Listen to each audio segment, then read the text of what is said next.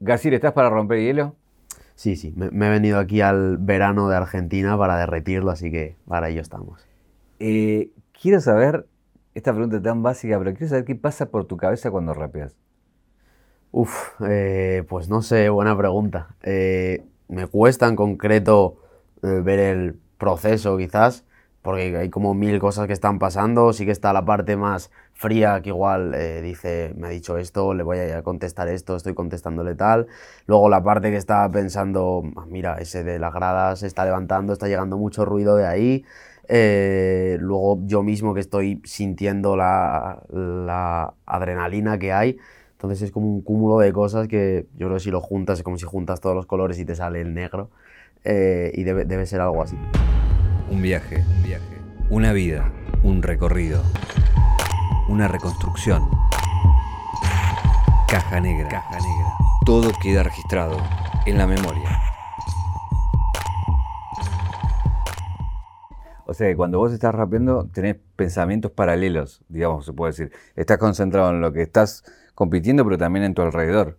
Claro, yo creo que es algo necesario, porque sí que es verdad que estás como en un trance en el escenario, que todos los nervios o sensaciones externas están fuera de, la energía que hay entre el otro competidor y tú, pero sí que es verdad que si sabes estar concentrado en, la competición, en la batalla, pero además ser consciente de lo que está pasando, pues te puede ayudar.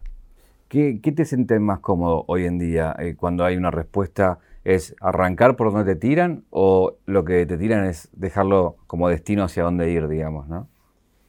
Sí que depende bastante del, momento. Eh, últimamente me gusta más eh, contestar eh, al argumento que me han dicho, porque sí que es verdad que si te atacan y tú no te defiendes y, tú lo que haces es otro ataque, igual le puedes dar a él, pero tú sigues herido. Entonces sí que, sí que para mí lo ideal es intentar cerrar la herida que te ha hecho el otro y hacerle tú una a él. Pero bueno, hay veces que, que, surgen otras cosas y, estás atacando tú, o depende un poco del momento. Em, en la actualidad, más allá de resultados, después hablaremos de resultados, pero, pero los ojos sobre vos, como decimos aquí en Argentina, están puestos como la, promesa de quien se va a quedar con todo el freestyle del mundo de, este tiempo para adelante, o sea, como esa presión sobre tus hombros, que después quiero que la recorramos, pero para llegar a eso quiero empezar el recorrido de dónde sos, por ejemplo, de dónde salís. Sé que sos de Asturias y es un lugar muy particular de España para que describir a quienes no saben y no conocen nada cómo es tu lugar, ¿no? Asturias de por sí es la comunidad más eh, natural, eh, de hecho es un paraíso natural de España. Eh, tiene eso, mucho bosque, montaña, playa. Y yo en concreto nací y me crié en la parte más rural dentro de eso, que era, era una aldea de primera, Santullano se llama. nada, había 10 personas contando a mi familia y, y, más, más vacas y gallinas que personas. Y ahí estuve hasta los 12 años eh, con mis padres y mi hermana. Y luego ya sí que nos mudamos, no tenía un instituto cerca y cuando empezaba el instituto eh, nos mudamos a otro pueblo. Voy un poco evolucionando de la aldea al pueblo que es Muros de Nalón, eh, que es donde siguen viviendo mis padres y, es como un pueblo costero, de mucha tradición pescadora y como muy acogedor. A mí también me gusta mucho la tranquilidad que da eso. y luego, bueno, he ido como eso, escalando puestos hacia la civilización eh, me fui con unos amigos a vivir a, Oviedo, la capital de Asturias, cuando, cuando empecé la universidad y ahora ya, bueno, ahora mismo estoy en Buenos Aires, otra vez estoy en Madrid, entonces eh, ya soy un poco del mundo, pero sí que conservo dentro de mí esa esencia del pueblo. ¿Y ese pueblo es porque vivieron siempre ahí o porque decidieron alejarse de la ciudad y tener una vida más rural? Pues decidieron alejarse de la ciudad cuando nací yo, en concreto, no sé si me querían esconder o algo. Eh, pero sí que es verdad, mis padres vivían como en, una ciudad pequeña, pero en una ciudad y, cuando yo nací nos fuimos ahí a una casa en ese pueblo, eh, no sé, supongo que valoraría la tranquilidad en el momento de que ya tenían a mi hermana y a mí, que ya bastante caos íbamos a ser, pues al menos eran un ambiente muy tranquilo.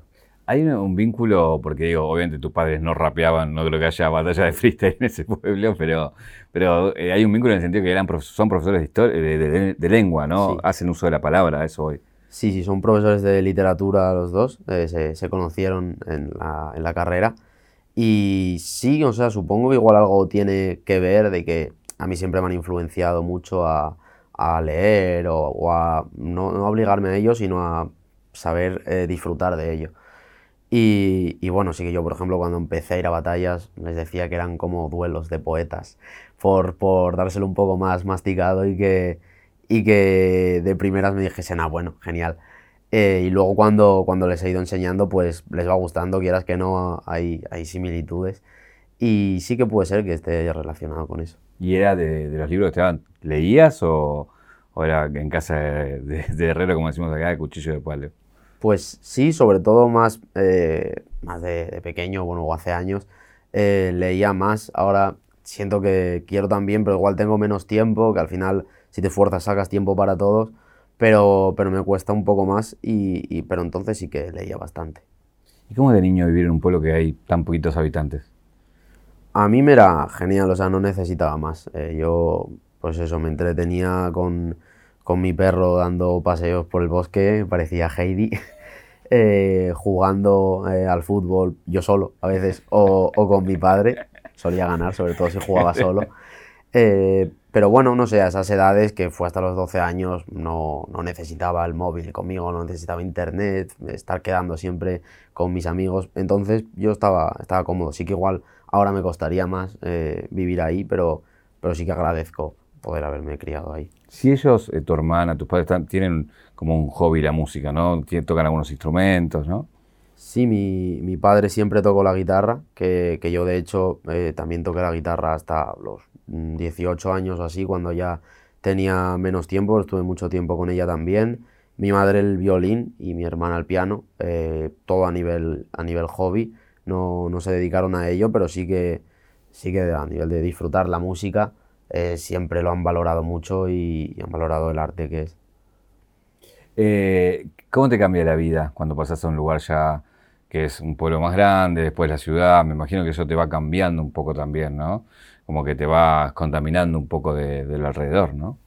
Sí, eh, encima es en esta etapa de, empiezas en 13, 14, 15 años, que es una etapa en la que tú mismo cambias de por sí, y, a mí me cambió todo un poco de golpe. Eh, fue pasar de vivir en, eh, soledad prácticamente eh, a estar ya en, el pueblo más grande, en el instituto. No, no, conocía a ninguno de mis compañeros porque yo me había mudado con mi familia y, y, los amigos que tenía en el colegio ya estaban en otro instituto. Entonces sí que de primeras, los primeros años ahí, eh, encima que eres un chaval, quieres volver a lo que tenías antes, prefieres quedarte ahí para siempre y, como que reniegas un poco de, ir avanzando, de ir cerrando etapas, pero, pero luego con el tiempo te vas adaptando. Es eso, al principio sí que me era más difícil, sobre todo cambiar de compañeros y, de amigos, pero, pero luego me fui adaptando y, a día de hoy sí que los amigos que hice ya en ese instituto son, siguen siendo mi grupo de amigos. Y, y donde nos mudamos, que sigan viviendo ahí mis padres, es un sitio que, que yo me siento ya como en casa, así que pensaba cuando, cuando me mudé ahí, esto nunca va a ser mi casa, mi casa siempre va a ser la otra, pero, pero no, ya, ya he llegado al punto, después de un tiempo, de, de estar ahí súper eh, a gusto. Eh, hablabas del instituto, de, de, la escuela, y creo hay un aspecto que es el bullying. Hay dos aspectos que calculo que te habrán bullyingado mucho eh, en la infancia y adolescencia. Uno tiene que ver con tu nombre. ¿Cómo es tu nombre? Bueno, mi nombre es Gabriel, que es más normal. Mi apellido es Sánchez y mi segundo apellido, el, por parte de mi madre, es Poyal. ¿Y, te bulieron mucho con eso? Porque en España sabemos lo que significa, ¿no? Claro, sí, en España se utiliza bastante. Es como si aquí me apellidase, no sé, Vergal. Eh, sí, bastante, pero es que además mi madre, o sea, para sumarle algún aliciente, trabajaba en el instituto y, uh. era la, jefa de estudios. Y, y, bueno, ella, como hay que estar orgullosa de tu apellido, se presentaba con su apellido. Entonces, claro, yo cuando llegué al instituto siendo nuevo y la ficha que tenía mía era eh, metro 20 de altura y hijo de la jefa de estudios, pues ya, ya venía con una diana. Pero, pero bueno, eh, no sé, igual empecé ahí a entrenar las respuestas para las batallas, digo yo.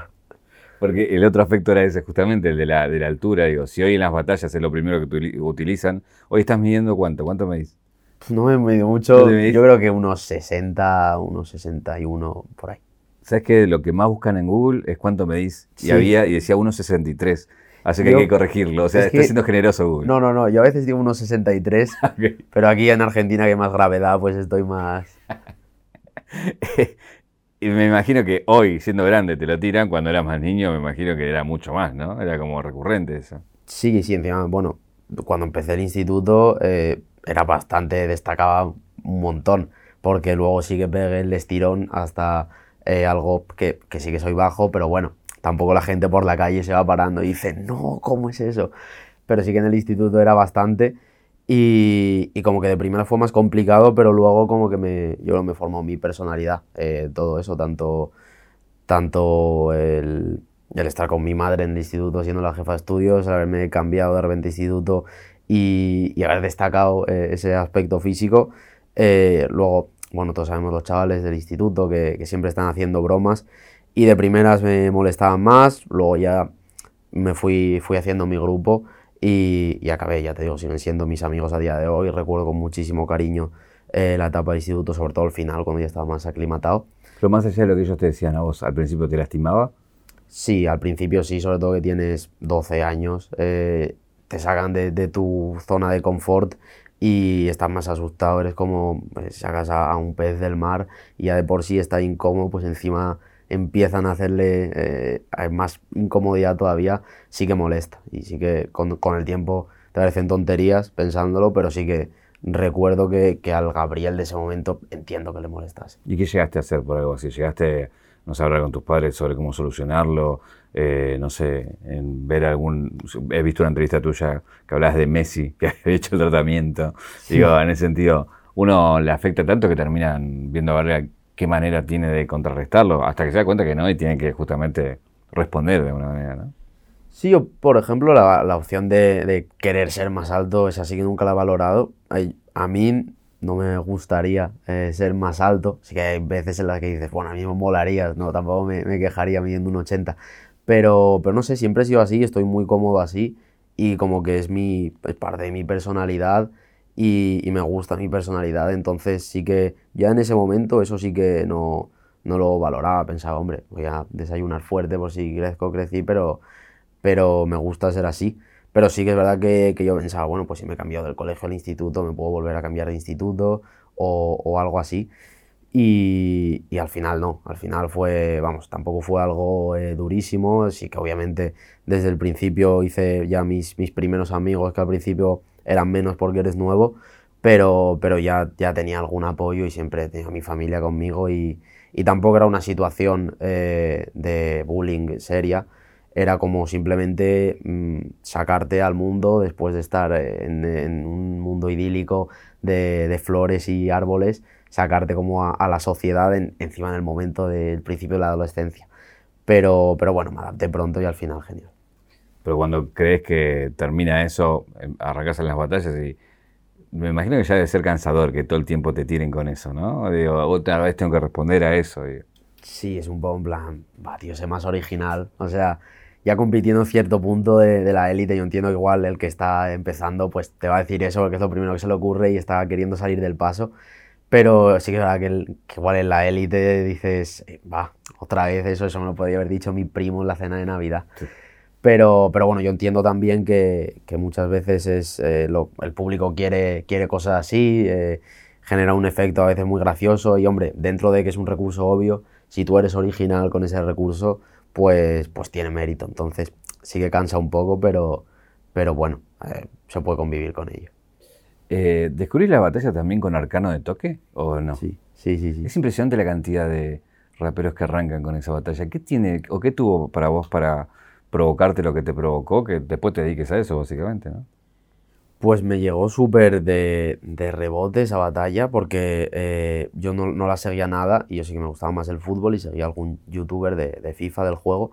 Y, y, uno de repente hace un directo, acababa de ser el arcano de toque diciendo locura, la internacional que se ha hecho arcano, la batalla con de toque histórica. Y dije yo, ¿de, quién habla? No sé quiénes son, no conozco a estos futbolistas. Y los busqué y es que es una batalla que tiene todo lo que puede tener a nivel de epicidad, una batalla. Está el momento como que se acercan mucho, que le quita la gorra, unas respuestas increíbles, están rapeando sobre una temática que les ponen al momento y dices, ¿esto cómo va a ser improvisado, con la gente volviéndose loca? Y dices, o sea, como sean todas así, esto es lo mejor de la historia y, engancha muchísimo. Yo creo que, que, a mi generación, sobre todo, eh, esa batalla a, a muchísimos nos ha nos ha hecho llegar a, a, ver otra, otra y otra y algunos a empezar a rapear. ¿Qué edad tenías ahí? eh, cuando la vi tendría 14. Y ahí empezaste a, no sé, estar en tu cuarto y empezar a probar. De primeras no, de primeras simplemente las veía, pero yo creo que igual con, con 15 que vi descubrir que a algún compañero de clase también le gustaban, pues sí que los recreos empezábamos a probar, yo en mi habitación igual rapeando muy bajito para que no pensasen mis padres que estaba loco, yo hablando solo. Eh, y sí que ahí igual más con 15, 16 años, que se me hacía ya corto, ya había visto muchas, y se me hacía poco simplemente ser espectador y, quería arrancarlo, veía como algo imposible, eh, lo típico que te dicen de, pero ¿cómo haces eso? Eh, eso tiene que tener un superpoder o cómo, y lo veía como algo imposible, pero empecé a probar, dije, bueno, estoy rimando algo y, y me divertía, entonces eh, empezó cada vez a ilusionarme más y a, divertirme más como un juego. Eh, ¿Hoy qué edad tenés? 20. Estamos hablando que en 5 años de empezar solo en tu cuarto, llegar a la elite, mm. es una carrera meteórica y, conquistar campeonatos y torneos, pero ¿cuándo te das cuenta vos que eras bueno realmente y que eso podía ser tu futuro? Pues fui a una batalla de calle eh, como en otra, en otra comunidad, yo soy de Asturias, al lado es Galicia, y en las de Asturias como que no me iba mal, pero eh, es lo típico un poco muchas batallas de calle, que ganan los mismos siempre, siempre hay los mismos jueces y cuesta de repente que el chaval que nadie conoce nuevo destaque. Y fui ahí a otra y, y, en esa otra llegué y nunca había visto tanto, tanto público en una plaza, había igual 200 personas. Yo estaba acostumbrado a batallas eh, mucho más pequeñas, de 20. Y ese día eh, gané y, con las 200 personas en plan, pero ¿de dónde ha salido este chaval? Y, ahí dije, bueno, si impresionaba a toda esta gente será por, porque se me da bien. Y ya, ya cuando volví a mi comunidad y conté eso y les enseñé los vídeos, dijeron, ah, bueno, pues, pues igual sí tienes razón. Y, y empezó a irme mejor en, en los parques de, de, Asturias. Ahora, una cosa es que te des cuenta que podías hacerlo. ¿Cuándo te das cuenta que eras distinto? Que, que se ve que soy bueno en serio porque están pasando estas cosas, ¿no?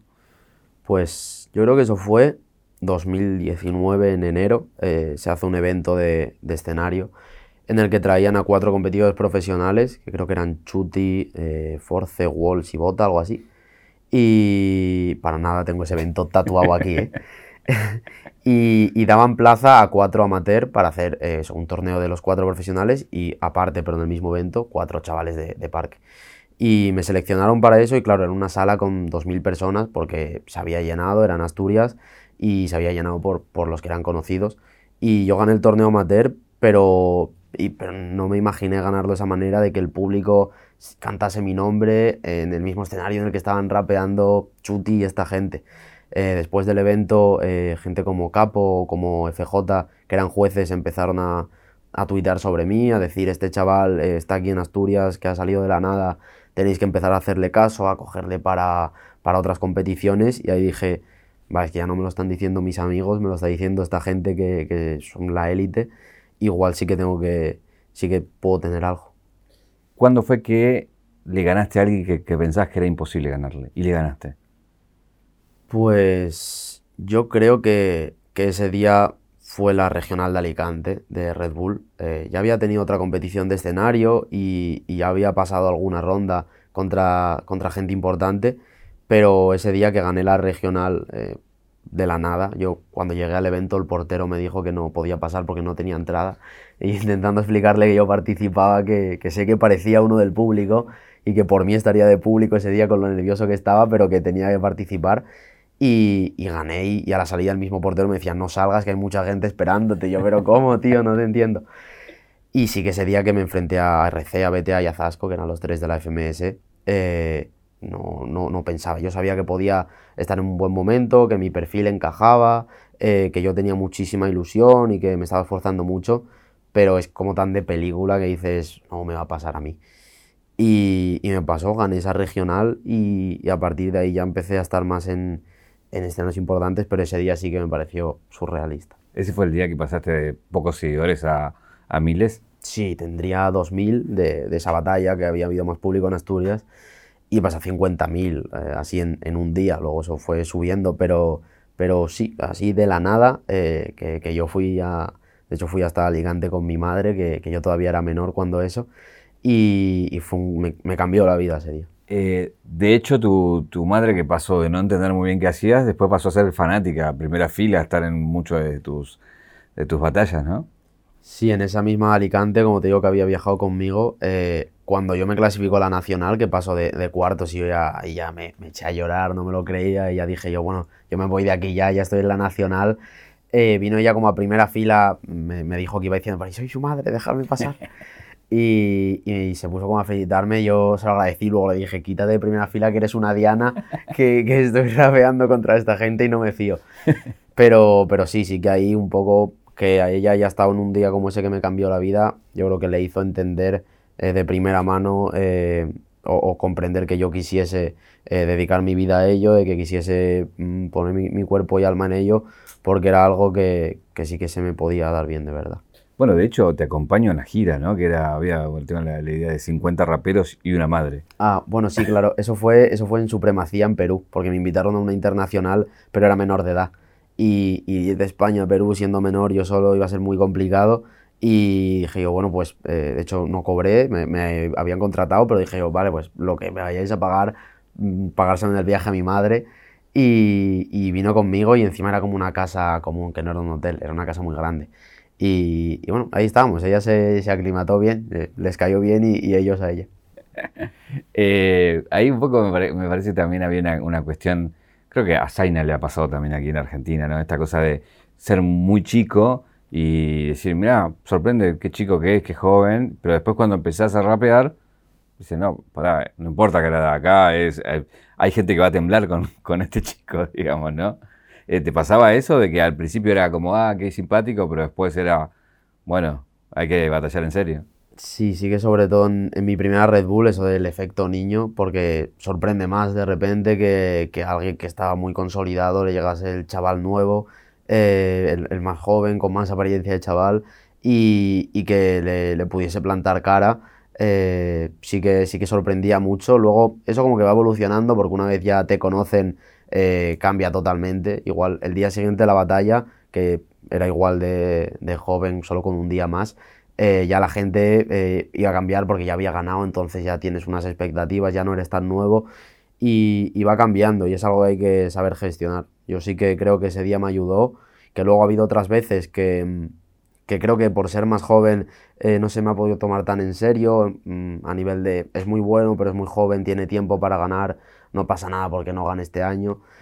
Y, y, sí, que, sí que esa parte, que fue como la bajada de esa montaña rusa de que de primeras te quieran tantísimo por ser el niño nuevo, eh, y, y, esa bajada fue más complicada, pero, pero bueno, es algo que le pasa a muchos freestylers en su carrera o igual artistas en general, sobre todo cuando llegan muy jóvenes. Hiciste un camino paralelo una vez que terminás eh, los estudios de ir a la universidad y empezar a profesionalizarte en el freestyle y también buscar una carrera. Eh, pero no, no elegís cualquier carrera, no es que elegiste profesorado de, no, de, de, algo, sino que, que, elegiste física. ¿Por qué elegiste física?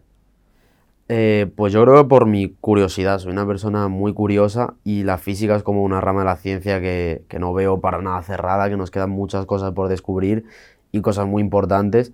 Eh, y, simplemente esa curiosidad de faltan cosas por, por, pasar, niveles por pasar de este videojuego, me hizo entrar en, en ella. Eh, sí que es una carrera durilla, pero bueno, a mí me gusta, entonces eso me la hace más llevadera dentro de lo que cabe. ¿En qué, en qué año estás? ¿Tercero? Estoy en tercero. ¿Te falta? Eh, me falta, bueno, es tercero y cuarto. Este año ya que eh, a partir de, de septiembre, que, que, empezó eh, tercero, empecé con la... Uy, que me muero. Eh, empecé con la mitad de asignaturas, con tres en vez de seis, con una matrícula que me permita viajar y no tenga que ir siempre a clase, porque los años anteriores, primero y segundo, habían sido ya una locura. Y sí que vi en septiembre que, que de hecho iba a ser la FMS Internacional, que luego va a tener la God Level, cosas así que me iban a llevar mucho. Y, y a partir de septiembre hice ese cambio. ¿Qué rama de la física te interesa? ¿Qué te gustaría, ¿En qué te gustaría ejercer? Mm, pues la verdad que de momento lo que he estudiado sí que la cuántica me parece que te explota la cabeza. De hecho, si me pides que te la explique, no sé cómo lo voy a hacer. eh, y, y, sí que me parece mm, fascinante. Es, es, obviamente compleja, pero, pero lo que hay detrás de ella es una locura. Y, pero digo, ¿para qué lo, para qué lo estudiarías? ¿Para qué irías por ahí? ¿Cuál sería el objetivo? Digo? Claro, Eh, a mí los objetivos, las salidas un poco de la carrera más me gustarían serían las de investigación del laboratorio, porque hay muchos físicos que trabajan en empresas, en bancos. A mí me gustaría más la del laboratorio en sí, de, de poder tener mi investigación, de encontrar en concreto, eh, no sé, investigar cierta partícula, cierto fenómeno eh, de, la vida, pero, pero claro, llegar a eso es, llegan los más, eh, los más dotados de la clase, los que saquen mejores notas, y, yo, como lo estoy compaginando, voy sacando la carrera bien, pero, pero no para aspirar igual a estar en el CERN estudiando el bosón de Higgs. Pero bueno, voy con calma, yo qué sé. Igual. ¿Tienes algún físico así como por algo que hizo en particular? Pues de los contemporáneos, eh, sí, por ejemplo, a Javier Santaolalla, que es youtuber también, por su divulgación. Porque yo muchas veces aprendo algo guay en clase y quiero explicárselo a, mis amigos, a mis padres tal, pero me cuesta encontrar las palabras y encuentro un vídeo suyo y, lo explica de una forma súper cotidiana, una cosa que a mí me era imposible traducir al castellano. Si te llevo al freestyle, ¿a quién admiraste que te tocó después enfrentar? ¿Y qué te pasó cuando te tocó enfrentarlo? La verdad que a muchos. Eh, sí que es verdad que al, al primero, igual así que, que, más vi batalla suya, fue Blon. Me enfrenté con él por primera vez en FMS y yo sabía que iba a ser una batalla buena porque él desde el primer momento eh, me apoyó mucho, me dijo que le gustaba mi estilo y que creía que yo podía hacer grandes cosas y yo tenía muchísimas ganas de, de enfrentarme a él. Nos enfrentamos en FMS, que es un formato que nos gusta a ambos, y quedó una batalla muy buena que es ese choque de enfrentarte a quien antes veías por la pantalla. Eh, yo tengo en mi Instagram subido una foto con Blon que le pedí eh, en un evento que hizo en Asturias, pero tampoco es algo que, que, quiera tapar o que me arrepienta de ello, porque yo creo que todos hemos sido fans de alguien, que todos hemos entrado al movimiento porque algo o alguien nos ilusionaba tanto que dijimos, quiero hacer eso. Y, y sí que me parece, de hecho, que, que es un arma muy fuerte el hecho de reconocerlo, porque estás reconociendo que yo hace nada te estaba viendo desde abajo en el público como todos esos chavales y ahora estoy subido aquí y me parece algo muy como muy impactante de cara al otro, a este chaval que me pidió una foto y está aquí eh, con la vena hinchada del cuello gritándome y, y, también para la gente del público que diga eh, este chaval que ahora está ahí rapeando contra Blon estaba aquí hace tres años. Eh, ganás al regional, ganás nacionales, pero y después te toca enfrentarte con, con la elite de varios países y lográs ganar una FMS, ¿no? Una internacional con todo lo que eso significa, tener un anillo, digo. Eh, ¿Estaba ya en tus planes o hasta vos mismo te sorprendió? Digo, uno, siempre quiere ganar, pero lograrlo es, es, una gran montaña escalar, digo, ¿no? Sí, la verdad que eh, yo, yo siempre voy a por todo, pero sí que es verdad que no, no había quedado campeón de España esa temporada y, y eso era la mundial. Y yo pensaba, si no, no he sido el campeón de España, voy a ser el campeón del mundo, yo voy a dejar todo y, y eso, pero, pero sí que se veía como una locura eh, dos meses antes de la competición, ya no te digo hace tres años que me habría desmayado si me cuentas simplemente que iba a participar ahí. Pero, pero bueno, sí que fue un proceso muy después de la final de FMS España que me hizo aprender mucho. Eh, a partir de esa derrota maduré y, y, aceleré como un proceso de aprendizaje que creo que, que dentro de lo que cabe, que prefería haber ganado, eh, me pudo hasta venir bien por, por madurar, creo, de una forma más rápida eh, y, y se, se, fue viendo en la FMS Internacional, yo creo. Fue el día en el que eh, di por primera vez el, en un escenario serio el nivel que, que creía que podía llegar y, y como que se, se, alinearon los astros ese día, el típico día de, de la magia del freestyle, que, que te salen las cosas, que te ves con una energía que, que, aunque parezca algo imposible de creértelo, de voy a ser hoy el mejor del mundo, voy a ganar esto, en ese momento en el escenario sí que, sí que te lo crees. Eh, si tuvieras que decirle a alguien que nunca vio y eligieras una batalla de FMS cuando saliste campeón de la Inter, ¿cuál, cuál elegís para decirle, acá es donde hice lo mejor que pude haber hecho?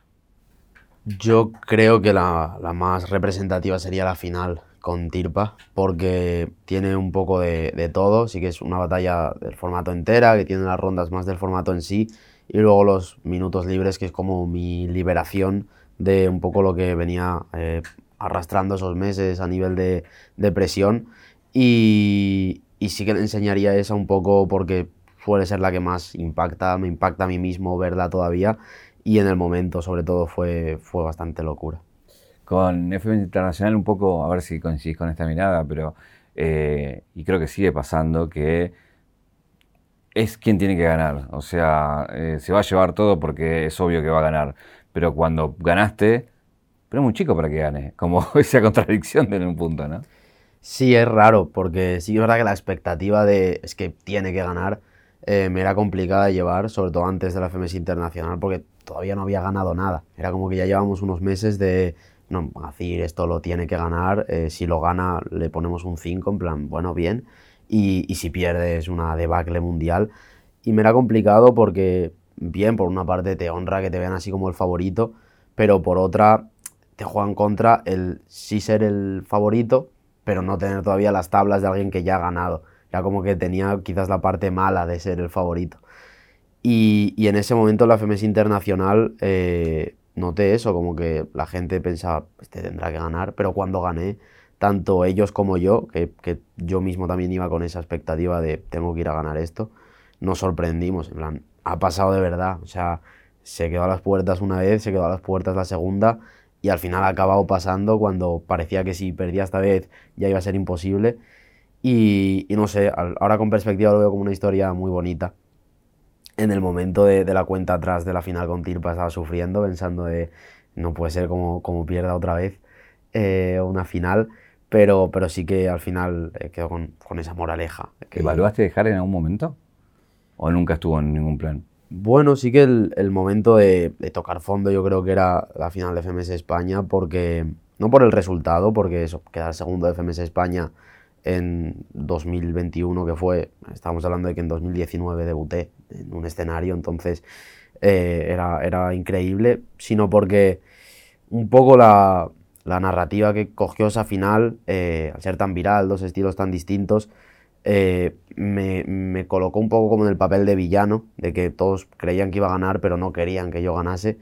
Y a mí eso sí que me dolió porque yo que soy un chaval y, ahí lo era más todavía que pone toda su ilusión en el freestyle, que alguien me viese como algo malo para ello me, me dolía de verdad y, y por algún momento que, quizás ahí, aunque bueno, hablo como si fuese hace 10 años, pero sí que creo que, que he cambiado, que he madurado bastante desde entonces que, que ahí que igual era más moldeable, que, me lo podía llegar a creer, en plan, de verdad, está mal que, yo esté aquí.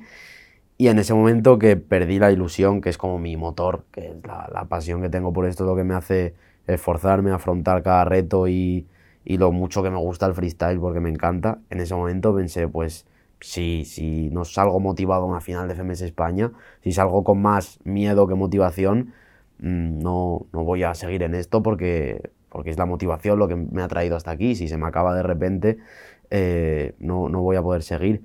Pero sí que, sí que después de eso, por suerte, puedo aprender de ello en vez de, en vez de para quitarme la motivación para ganar muchísima más. Y, y en FMS Internacional como que liberé todo eso. ¿Por qué pensás que, que la gente te puso en ese papel de villano?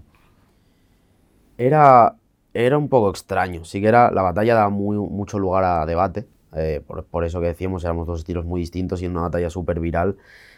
Y, y, se creó esa narrativa de que, de que Bennett era el 1% probabilidades, 99% de fe. Y, y, un poco como en las películas, que el villano parece indestructible, que no tiene sentimientos y que va a ganar seguro. Pero tú ves la película en el fondo pensando, bueno, todavía confío en el, en el héroe, en que le acabe ganando, aunque parezca muy difícil. Y se me creó eso que era un poco raro porque yo pensé que, que sería al revés desde el punto de que yo era el debutante y Bennett era ya campeón del mundo, todos sabíamos que era buenísimo. Y, y sí que creo que también fue fallo mío el no saber gestionarlo, porque ya estar en la élite tienes que saber gestionar cuando tienes a la gente a favor, cuando el contexto está frío contigo, cuando está en contra y tienes que saber gestionar eso. Y sí que creo que en ese momento yo estaba muy verde para ello, no supe llevarlo bien eh, aunque era un papel complicado, pero, pero sí, que, sí creo que, por ejemplo, hoy en día un papel así lo afrontaría eh, con más ganas, mínimo, eh, entendiendo un poco más todo.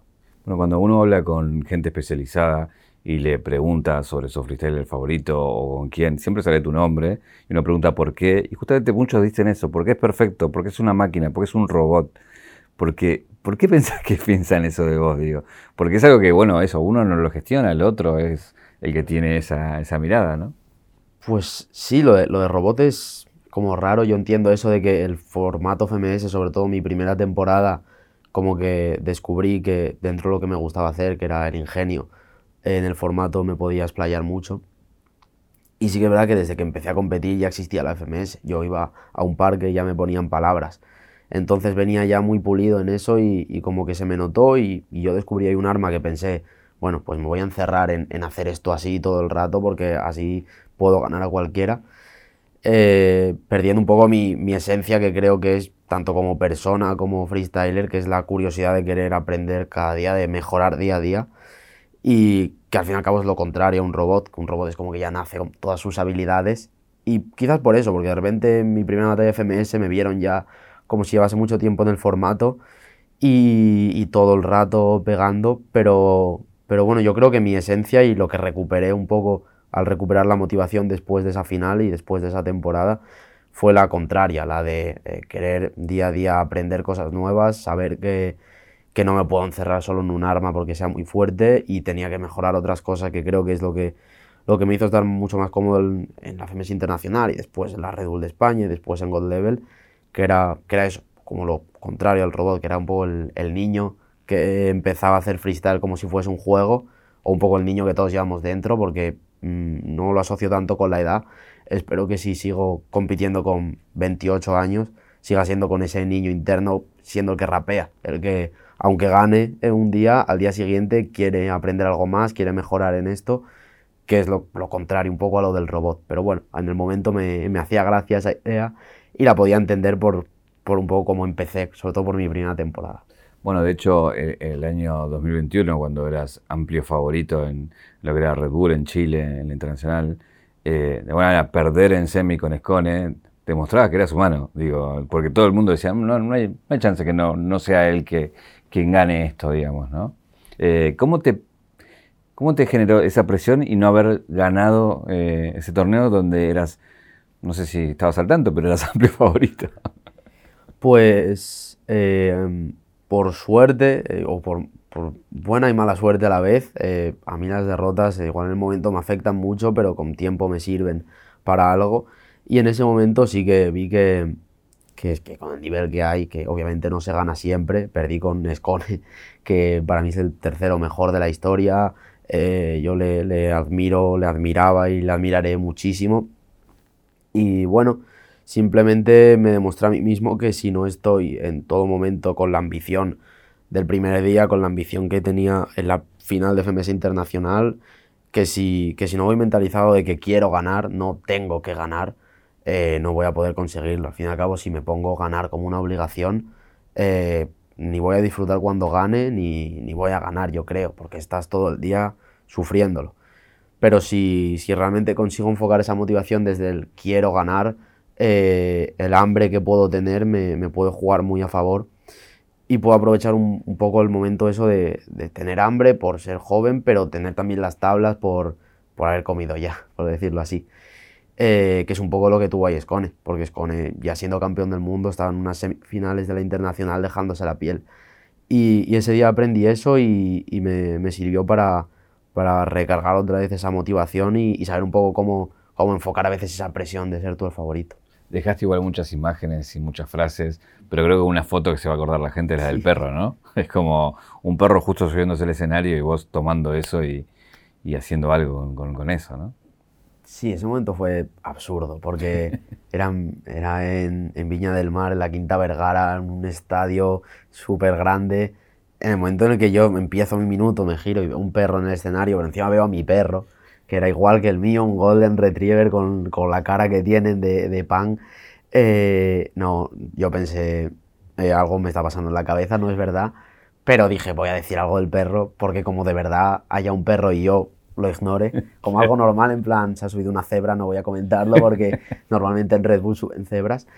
Eh, dije, voy a, voy a decir algo, voy a confiar en que es verdad que he visto un perro. Y luego me contaron la historia que, que bueno, era, era una perra que, que, es como del estadio, que está por ahí tranquilamente y como que en ese momento le pintó subir y nadie, igual nadie tenía autoridad para frenarla, ¿sabes? Ella era la del estadio. Era la dueña, ¿y quién son ustedes? Y, y, eso, pero bueno, no sé, yo eso no me lo sé explicar. Eh, mira que, que, estudio ciencia, soy científico, pero eso me parece algo del destino que un perro igual que el mío se suba justo cuando empiezo a rapear yo en mi primera internacional de Red Bull, en mi primera batalla, no tenía sentido.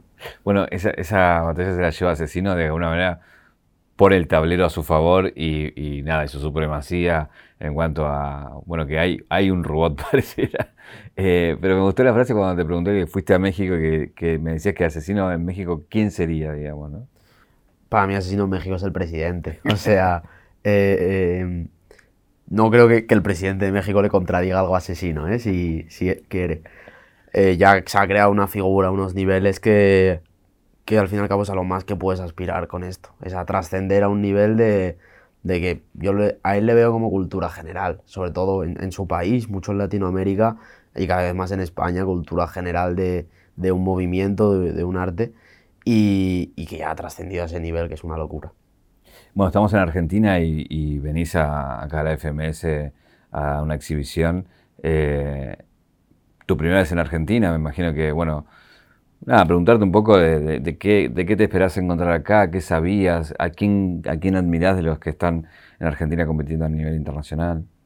Pues sí, mi primera vez en Argentina tenía muchas ganas de venir porque es como el, sitio que me faltaba por ir de, de los, eh, de las potencias de freestyle, por así decirlo. Y, y además que, que, Argentina en concreto, pues la primera batalla que vi era de, toque. Eh, obviamente en cuanto salió quinto escalón, está yendo el quinto escalón y como que Argentina es una potencia muy muy grande dentro del freestyle y no había coincidido venir hasta ahora y encima puedo venir y, y a la palusa y con FMS Argentina que, que, es como lo ideal. Y sí que es, eh, hay mucha gente de este movimiento que, que ha admirado. Ya te digo, empecé a ver a De Toque y sí que De Toque, ojalá, ojalá algún día enfrentarme a él, pero, pero sé que en el momento que me enfrente a él voy a salir con guantes de boxeo al escenario porque, porque es increíble la presencia que tiene. Y quizás más de los actuales, eh, a mí Mecha me gusta mucho. Me parece un juego Mecha, me gusta mucho. Eh, eh, pero, pero sí, porque me, me, representa bastante también su idea de, de otro chaval que, que, seguro que si miras en su Instagram tiene comentarios antiguos diciendo asesino eres el mejor. Eh, y que ahora está en, la élite de su país, en la internacional, a base de, esfuerzo, de garra, de, hacer batallas contra los máximos exponentes de su país, que siempre son sus mejores batallas, cuando le toca un gigante como Papo, como de toque, eh, cómo se puede crecer en esos momentos siendo de los nuevos, me, representa mucho también esa historia. Y, sí que creo que, puede tener mucho futuro. También, por ejemplo, con, Clan, he convivido en muchos eventos y, y me parece Mm, que, siempre rinde. Eh, no, no, hay evento en el que yo haya estado con Clan en el que no haya tenido Clan un momento de esos que solo puede tener él, de también una energía brutal. Y, y muchos, porque por suerte Argentina tiene, tanto en el under como en la élite, muchísimo exponente. ¿Para un español significa que está en el mundo del freestyle, de las batallas, significa algo el quinto escalón? Sí, yo, yo creo que sí, porque eh, en general para cualquier persona que siga el freestyle y, ya la gente que salió del quinto está llegando a unos niveles que hasta para gente que no sigue el freestyle el quinto escalón seguro que significa algo. Pero, pero sí, en España llegó a, calar a que eh, las competiciones de calle eh, quisiesen aspirar a algo parecido, pero sí es verdad que, que, cada una tiene su esencia y la del quinto era muy particular y por eso terminó antes de perder su esencia, que creo que lo dejó todo siendo más bonito y sí que, sí que da rabia porque si siguiese existiendo, vamos, terminaba esta entrevista y me iba, me iba para allí. Pero, pero llegarán más y, ya dejó su legado y, sigue vigente en exponentes que tiene en el free, en la música, en todo. ¿Te enojas tanto como parece a la hora de batallar? ¿O es parte del show, digamos? Mm, bueno, yo creo que mi personaje en el escenario, por así decirlo, sí que se, se enoja porque está como muy, estoy muy dentro de la batalla en ese momento. Pero bueno, en cuanto termino de rapear, ya no que termine la batalla, que termine mi minuto, eh, le choco la mano a mi rival, igual me río por alguna tontería que hayamos dicho. Porque yo luego soy, soy bastante tranquilo, eh, igual eh, cuando pierdo, más que enfadarme, como que, que me frustro, me entra un bajón de pensar, no voy a abrir el móvil hasta dentro de dos días, me apetece ahora mismo estar ya en mi casa jugando a la Play, pero, pero bueno, también, también me ayuda y sí que sí que los momentos del escenario como que hay muchas emociones ahí y, yo creo que, que poco a poco cada vez voy siendo más frío de saber mostrarme eh, súper enérgico, pero no estar loco por dentro que, un día eso si no me desmayo. Eh, ¿Algo de la física te sirve en el freestyle? Mm, bueno, me sirve un poco para desconectar a veces porque son mundos tan distintos que si estoy un poco quemado del freestyle eh, me pongo con física y es desconectar totalmente y al revés, si estoy en época de exámenes me tiro un free de dos minutos eh, mirando la pared de mi cuarto sin decir nada en concreto y me, me, relaja el cerebro porque es como una zona totalmente distinta.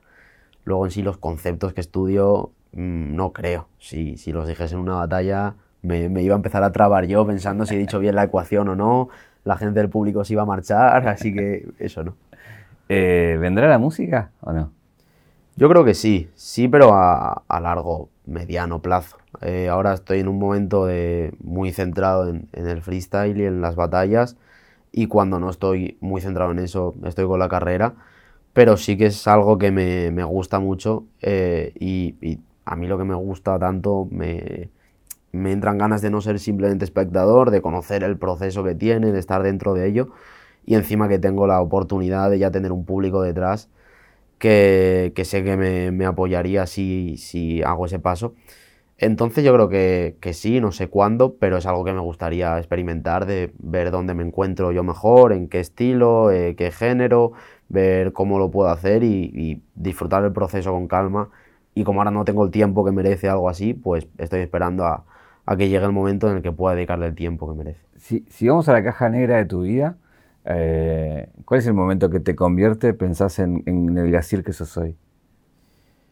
Hay varios momentos clave, pero sí que es verdad que, que, esa regional de Red Bull en la que me demostré al mundo y sobre todo a mí mismo que, que era algo serio, que podía competir con la gente que, que yo admiraba y que estaba viendo desde el público, eh, me hizo de verdad creerme que, que parece imposible, que parece una película y lo es, es una maldita película, pero que me tocó a mí tener un, un papel en ella, porque, porque antes yo creo que, que aún teniendo el, el mismo nivel que, que, pudiese tener, no, no lo vería factible, lo vería como tan irreal que, que fue ese día el que, el que me hizo pensar, mm, esto es, es un sueño, voy a, voy a disfrutarlo y, y hasta donde me lleve. ¿Puedes explicar una vez más qué significa Gazir para que la gente deje de buscar qué significa? El AKA. Pues es, medio rebuscado porque de hecho de primeras me puse otro que era Guaje, como, como Villa, como futbolista, porque es como se dice chico, chaval en Asturias. Pero claro, fue mi primera batalla de parque en Asturias y había tres chavales y los tres nos habían puesto guaje, éramos menos originales que nada. Entonces empecé a buscar otro y Ga es de Gabriel, mi nombre, y Cir son las tres últimas letras al revés de la palabra cicatriz. Porque yo, bueno, me quedaba mejor lo al revés simplemente porque me sonaba mejor Gacir que Gariz. Y, y yo creo que acerté porque Gariz parece como la nariz dicha claro. mal.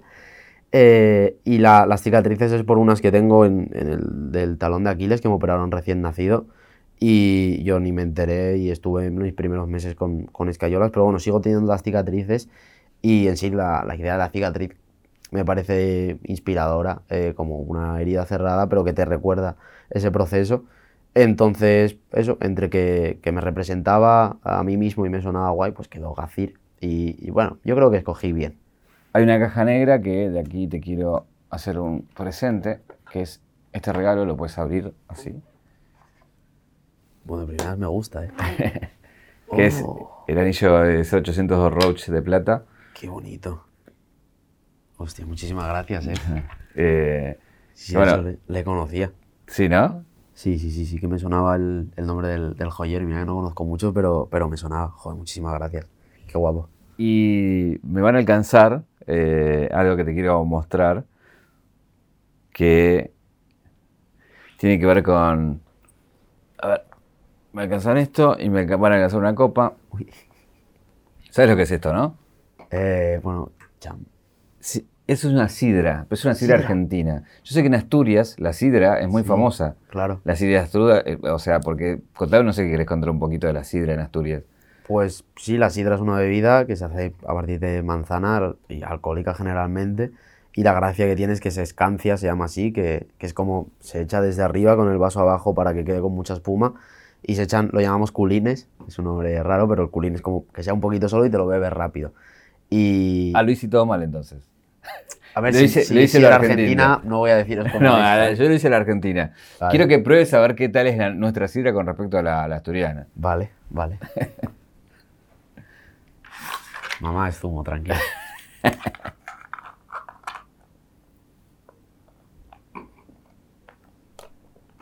Uh, pues sabe muy bien. Bien. Mira que yo de sabor me cuestan las bebidas con, con gas de primeras porque soy, soy más sensible que, una película francesa. Pero, pero no, de sabor muy bien. Me, me recuerda, hay una fiesta que se llama como la Maguestu que se hace en, otoño, que es como con sidra y castañas calientes, y se hacía mucho en, en mi aldea primigenia. Y, y la que tomaba yo de pequeño, que era sin alcohol, obviamente, me, me recuerda bastante a esta porque eso era, claro, solo el sabor. Eh, la, la otra te la tienes que beber así rápido y no la saboreas tanto, pero, pero está muy buena, ¿eh? Mis, mis dieces. Como hablando de, de Francia, como Ratatouille, viajaste a, a la niñez con Sí. un sorbo. Sí, sí, sí, probé el ratatouille y me estaba viendo a mí corriendo por un bosque. Eh, gracias por venir y bueno, brindemos para que se, se logre todo lo que, lo que dice que, que- que- que puedes lograr, ¿no? Eh, ya sos, sos parte de la historia con ya lo que ganaste, pero creo que queda mucho todavía por recorrer. La última pregunta es, ¿qué te preguntarías? ¿Qué me preguntaría? Em, ¿Hasta qué punto eh, vas a vas a, a pelear por, por trascender en esto? Así, muchas gracias. ¿eh? A ti.